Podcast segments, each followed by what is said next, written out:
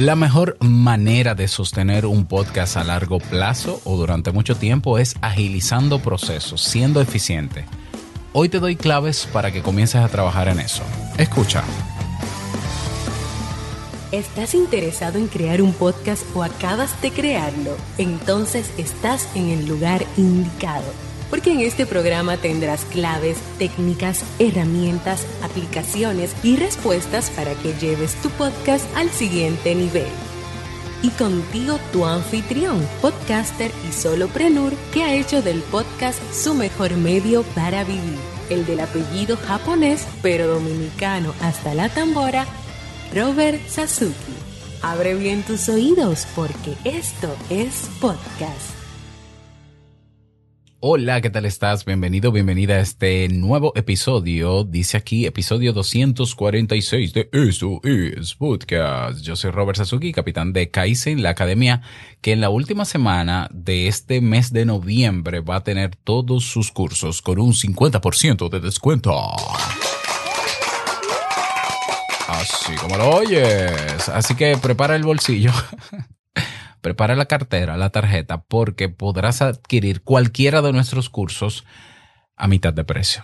Ya te lo digo con tiempo, ¿no? Para que lo sepas. Puedes ir al catálogo para ir viendo qué quieres, agregarlo en tu wish list y entonces comprarlo durante esa semana.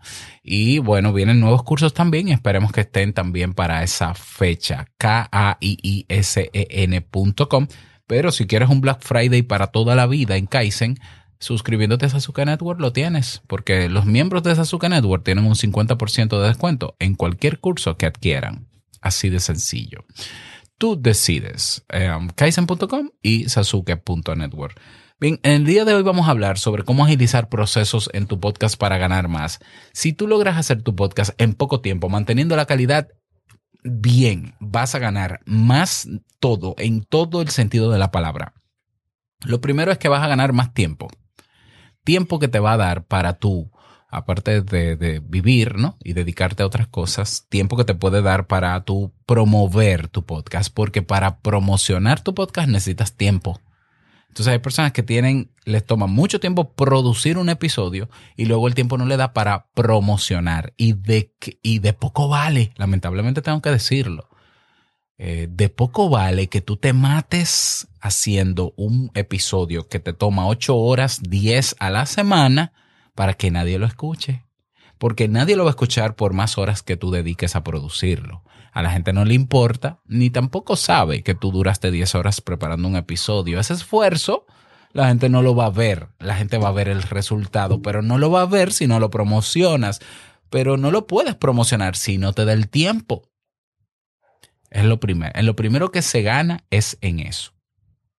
En lo, que, en lo segundo que se gana es en dinero, esfuerzo, naturalmente, porque mientras más tiempo duras trabajando el podcast, imagínate que tuvieses un equipo de producción que le pagaras por hora o de postproducción, gente que te edite por hora, pues si va a durar cuatro horas editando, bueno, un dinerito se te va. O sea que ahorras dinero en ese sentido. Dinero que puedes invertir en publicidad y en aumentar tu podcast. ¿Ya? Y vas a ganar, y vas, bueno, a ganar no, te vas a liberar de esfuerzo y de tanto sacrificio que te puede permitir crear una plataforma que promociones con tu podcast que te ayude a monetizar, por ejemplo. Entonces, hacer el podcast en poco, en el menor tiempo posible es todo ventajas. aparte de que evita, eh, primero lo hace más sostenible en el tiempo y evita el pod fate, es decir, el fenómeno de abandonarlo. O sea, la, la, mayoría no lo puedo decir. Muchísima gente abandona su podcast. ¿Por qué? Porque no, porque el tiempo, el tiempo que invierten es exagerado.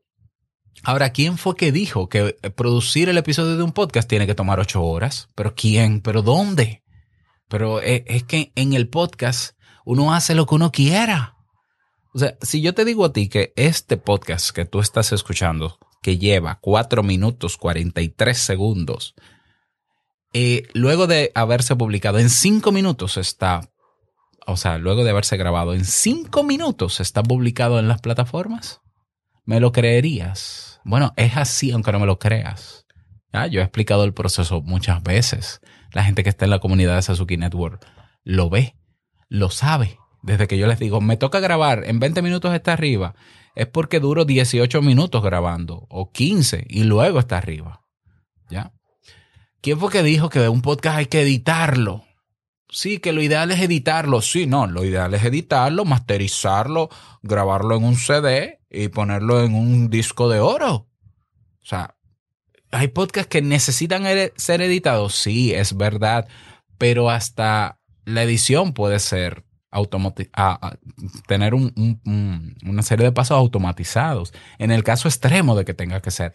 Pero de verdad hay podcasts que necesitan ser editados. No, hay podcasts que no necesitan edición. Créanme lo que le estoy diciendo. O sea, yo no edito mis podcasts desde hace años. Ah, pero ¿qué pasa si te equivocas? Me equivoco. Y ya. ¿Qué pasa si tienes que toser? Bueno, yo uso una aplicación que puedo pausar la grabación y toser y luego seguir y tú no te das cuenta. ¿Ya? Eh, pero ¿qué pasa si la respiración se te escucha? Eh, eso significa que soy un ser humano. y a la gente, la gente lo que quiere es la grasa, como se dice en mi país. La gente lo que quiere es dame, dame el valor. Y el valor que tú das con tu podcast no está en una edición. Pues la gente no sabe de eso. A menos que tu podcast sea un podcast narrativo bueno, pero igual, tú puedes decidir hacer un podcast leyendo algo, narrando algo sin tener que editar. Piénsalo, o sea, de verdad hay gente que cree que es más profesional un podcast porque se edita o no. Eso, eso es disparate. Si tú te vas a los medios masivos que existen todavía, que le queda poco, pero existen, la televisión y la radio, hay programas que se hacen diario con cero edición, ¿son o no son profesionales? Lo son. Ellos han encontrado maneras de agilizar procesos, de trabajar sin edición en tiempo real y tienen un Dream Team, un equipo de gente y de equipos que están atentos a cualquier error. Pero igual no se comete error en televisión, cambios de cámara, en radio, que se dicen cosas que no se tienen que decir, que aparecen sonidos que no tienen que aparecer. Sí, ¿y qué? ¿Y qué? Ok, cuando nosotros nos quitemos el halo de perfeccionismo en un medio que lo que más se valora, lo segundo que más se valora después del contenido es la naturalidad del que habla, entonces estaremos preparados para agilizar procesos y producirlo en menos tiempo y ganar todo lo que se puede ganar con él mientras tengamos el halo perfeccionista de que no, no, Robert, eso es lo que tú dices, pero eh, eh, yo aprendí con fulano que en, Hindenburg y en Audacity hay que editar y, bueno, si tú quieres, hazlo. Pero luego mide los resultados. Resultados en tu bienestar, comenzando por ahí. Porque hay gente que se decepciona incluso de, un medio tan bonito como este por, el dolor de cabeza que implica todas las horas posteriores de trabajo a un episodio.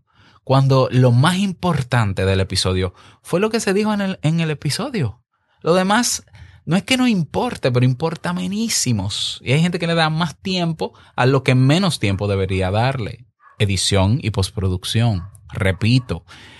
Y si a eso le sumamos que hoy tenemos la gran ventaja de contar con inteligencias artificiales, con aplicaciones móviles, con aplicaciones web que te ayudan a gestionar ciertos procesos y hacerlo más rápido, por favor, por favor, ya vamos a quitarnos el halo de perfeccionismo o de hacer las cosas como todo el mundo la hace o de hacerlo a lo clásico o copiando de otros medios porque necesitamos hacer del podcast un medio sostenible en el tiempo que me ahorre tiempo producirlo y que yo por, por hacerlo en poco tiempo disfruto hacerlo y me sobra el tiempo para promoverlo, para hacer alianzas, para crear proyectos, para monetizarlo, para gestionar una comunidad, porque eso sí es importante. Luego que se publica un podcast, hay que sacar tiempo para todo eso.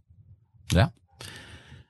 Bueno, entonces, ¿cómo entramos en materia? Yo te voy a dar las claves de cómo empezar a identificar los procesos y agilizar procesos. Recuerda que para escuchar este episodio completo te suscribes a sasuke.network para que puedas aprovecharlo. Así que luego del audiólogo comenzamos. Nos escuchamos dentro.